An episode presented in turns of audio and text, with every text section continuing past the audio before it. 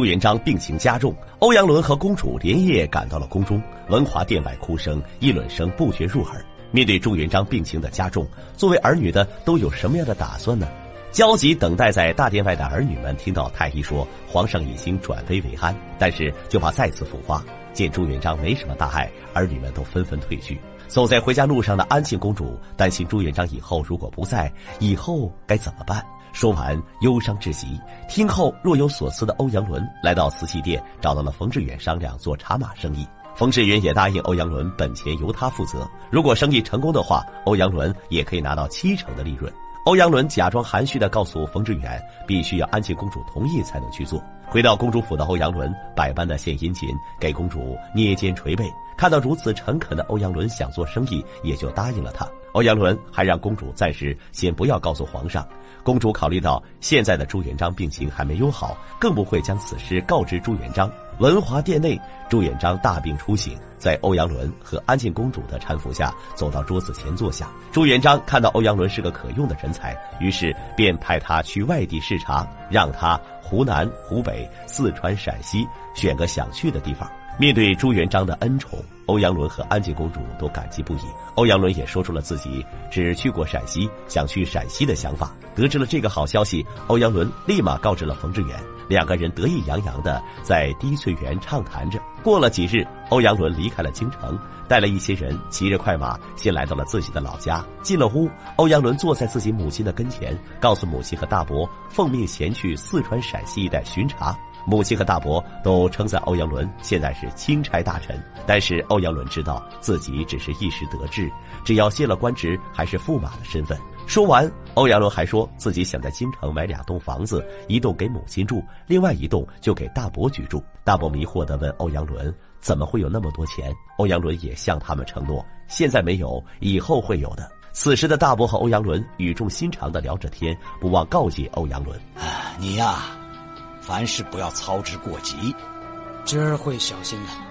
嗯，不过以你驸马的身份呢，做起事来会方便很多。只是树大招风，所以你的言行举止呢，不要过于招摇，尤其要提防小人坏事。行走在路上的欧阳伦告诉身边的周宝，到了西安要见机行事，能做就做，不能做就收手，并且要周宝对冯志远这个人要留一手，不能为其左右。到了陕西的布政使，见到了久别的元清氏和徐家生。到了布政使，欧阳伦首先询问了茶马交易的事情，以此来打探一二。得知了当地的官员们对茶马的事情都严查不贷，欧阳伦听后便附和道：“回到京城之后，一定向皇上禀告此事。”与此同时，把身边的珠宝引荐给了各位大人，要他们多多照顾珠宝。谈完话，袁清氏带着欧阳伦来到了后花园，欧阳伦直夸赞花园的奢华。元清氏也表示，这是前任的布政使为皇上修建的。皇上得知后花园奢华无比，还训斥了前任的布政使。紧接着，欧阳伦向元清氏表示，朱元璋对他很是欣赏，曾在欧阳伦的面前多次提到他，并夸赞他是个百年不遇的大好官。话锋一转，欧阳伦则暗示元清氏，现在自己在朝廷皇上的身边，只要有欧阳伦，元清氏就可以高枕无忧。因为欧阳伦深知，像他们这些大官员，平时威风八面。但是，就是怕有人在皇上面前说自己的谗言，而袁清氏也怕欧阳伦在皇上面前说自己不好。此时的周宝也开始装腔作势起来。徐家生在花园里叫来周宝，问其晚上要不要给驸马准备点什么。周宝称欧阳伦长日的舟车劳顿，希望徐大人可以给驸马准备两个漂亮的女子解乏。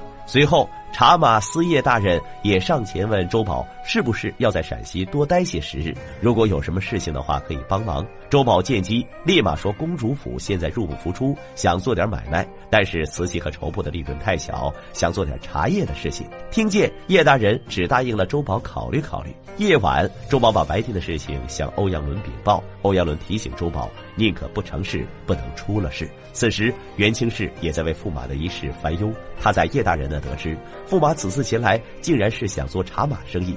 袁清氏和叶大人商量之后，决定对驸马提出做茶叶生意不予理会。此时的欧阳伦以为自己的含沙射影的提点，加上周宝的言语，茶叶生意是肯定能成。此刻尽情的享受着花天酒地。翌日，欧阳伦见元清氏等官员们没有动静，他心里便知元清氏不同意自己做茶叶的生意，于是要周宝一同辞别陕西。此时的叶大人跑到元清氏面前说：“欧阳伦要离开陕西，毕竟是当今的驸马大人，而且安庆公主也是皇上最喜欢的女儿。”商量之余，元清氏答应了给驸马做一笔茶叶买卖，就当是给公主府贴补点家用。再加上元清氏担心欧阳伦回京复命时，在皇帝面前说些不利于自己的言辞，最终答应任凭欧阳伦等人经营走私。冯志远一次得手，又让欧阳伦再次走私。欧阳伦禁不住诱惑，最终答应再做两笔就收手。人心不足蛇吞象，冯志远又提出让欧阳伦写信给袁清氏，让官府的车马来运送茶叶。第一，可以减少成本；第二，是因为官府的车马没有人敢查问，路上畅通不少，并且安全性很高。欧阳伦听了此话后，就给袁清氏写了书信，让周宝他们带去。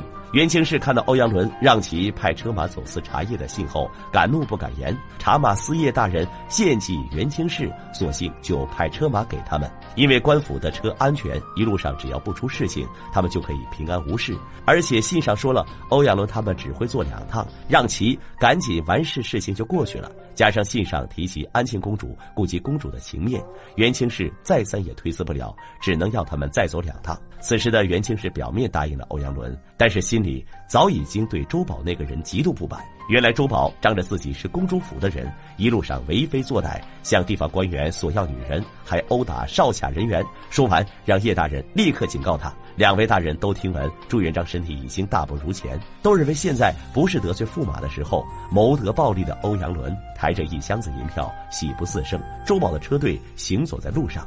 王巡检看到两人在嘀咕着什么，意识到他们运送的根本不是寻常的货物，打开检查才知道车子夹层里面运送的竟然是茶叶。周宝和冯志远他们等人的利欲之心能不能就此满足呢？欧阳伦会不会再利用他的官职为所欲为呢呢？欲知后事精彩，欢迎锁定下期。